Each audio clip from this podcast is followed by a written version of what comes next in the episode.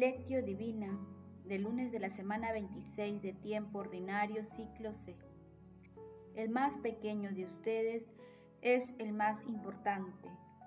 San Lucas capítulo 9 versículo 48. Paso 1 Lectura. Lectura del Santo Evangelio según San Lucas capítulo 9 versículo 46 al 50. En aquel tiempo, los discípulos se pusieron a discutir quién era el más importante. Jesús, conociendo los pensamientos de sus corazones, tomó de la mano a un niño, lo puso a su lado y le dijo, El que acoge a este niño en mi nombre, me acoge a mí.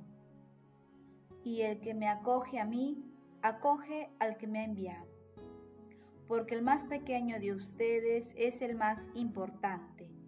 Juan tomó la palabra y dijo, Maestro, hemos visto a uno que echaba demonios en tu nombre, y como no es de los nuestros, se lo hemos querido impedir.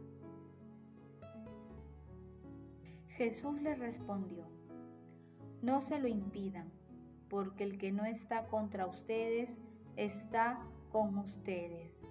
Palabra del Señor, gloria a ti Señor Jesús. Los grandes en la fe de ninguna manera se vanagloriaban del poder que tenían de obrar maravillas.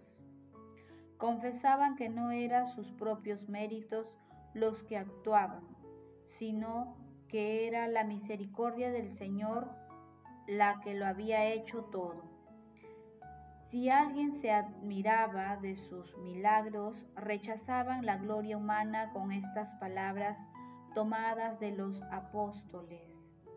Hermanos, ¿por qué os admiráis de esto? ¿O por qué nos miráis fijamente, como si por nuestro poder o piedad hubiéramos hecho caminar a éste? Nadie, a su juicio, debía ser alabado por los dones y maravillas que solo son propios de Dios. San Juan Quiaseano, San Juan Casiano. El pasaje evangélico de hoy se encuentra después del segundo anuncio de la pasión y muerte de nuestro Señor Jesucristo y está integrado por dos textos. El primero se denomina ¿Quién es el más importante? y el segundo el exorcista anónimo. En la lectura encontramos dos enseñanzas. En la primera, la lógica evangélica de Jesús coloca en el centro al servicio. La segunda está relacionada con los que predicaban y realizaban signos en nombres de Jesús y que no eran cercanos a Jesús, pero sí habían comprendido el origen divino de la fuerza que los acompañaba. Sin embargo, los discípulos evidenciaban que han entendido muy poco sobre la realidad del reino de los cielos. Mientras tanto, Jesús corta los deseos de vanagloria de sus discípulos y resalta que el poder divino para la liberación de las personas del mal se extiende más allá de los apóstoles. Nuestro Señor Jesucristo expresa así la universalidad del Evangelio con una mentalidad ecuménica. Paso 2. Meditación. Queridos hermanos, ¿cuál es el mensaje que Jesús nos transmite a través de su palabra? Todas las oraciones, ayunos, obras de misericordia, la castidad y por último las virtudes todas perecerán algún día y se destruirán si no van fundadas sobre la humildad, porque así como la soberbia es la fuente de todos los vicios, la humildad es el manantial de todas las virtudes. San Juan Crisóstomo. El pasaje evangélico de hoy nos ilumina, ya que nuestro Señor Jesucristo pone en alto relieve la humildad, la inocencia y la transparencia de un niño como modelo a seguir. En este mundo, la búsqueda de los primeros lugares es una realidad humana. El más importante es aquel que tiene poder, dinero cargos. En cambio, para Jesús, el más importante es aquel que no se encuentra en el catálogo mundano. Los marginados, los perseguidos y despreciados que vuelven sus ojos a Él.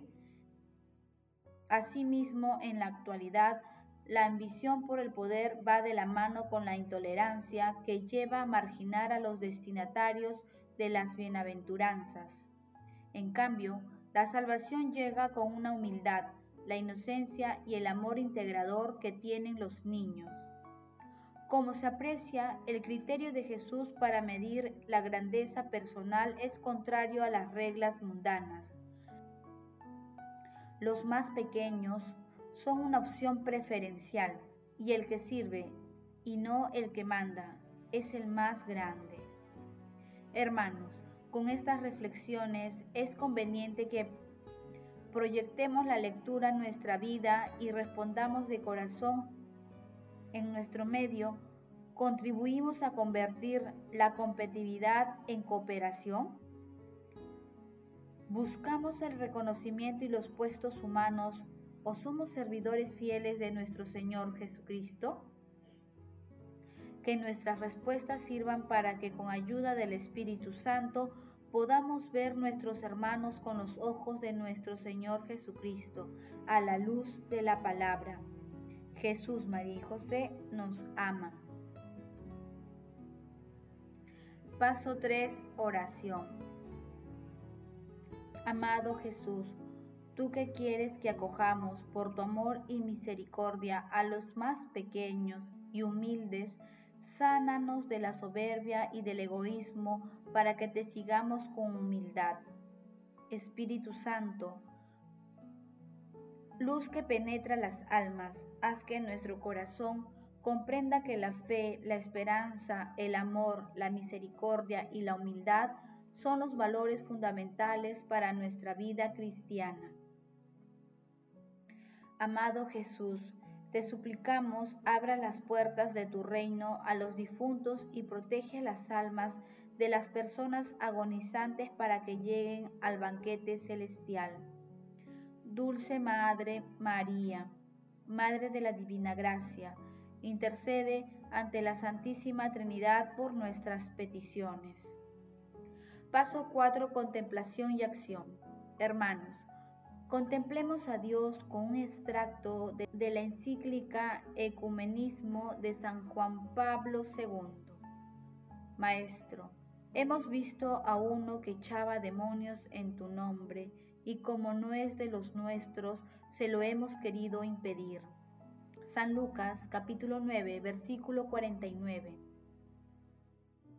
El eucomenismo trata precisamente de hacer crecer la comunión parcial existente entre los cristianos hacia la comunión plena en la verdad y en la caridad, pasando de los principios del imperativo de la conciencia cristiana a la relación del camino ecuménico hacia la unidad.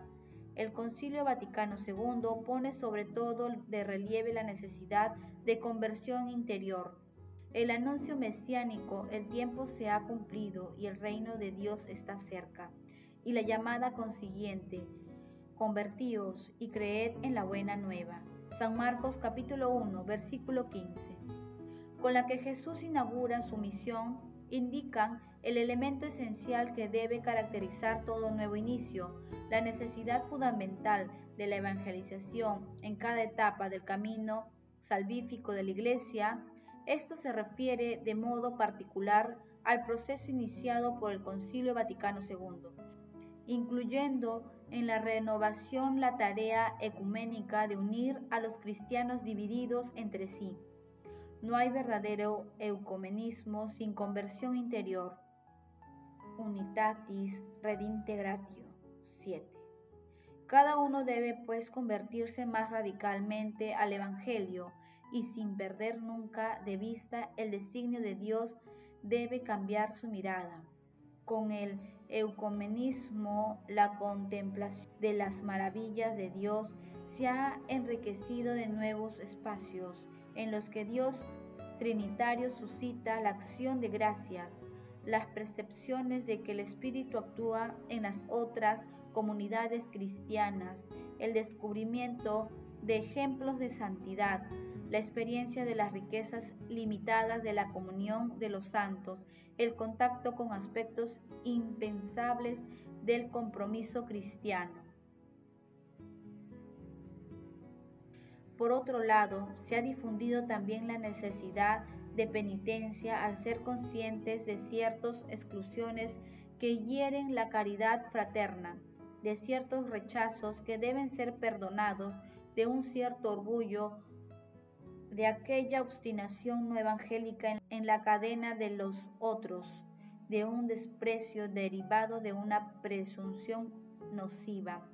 Así la vida entera de los cristianos queda marcada por la preocupación ecuménica y están llamados a asumirla.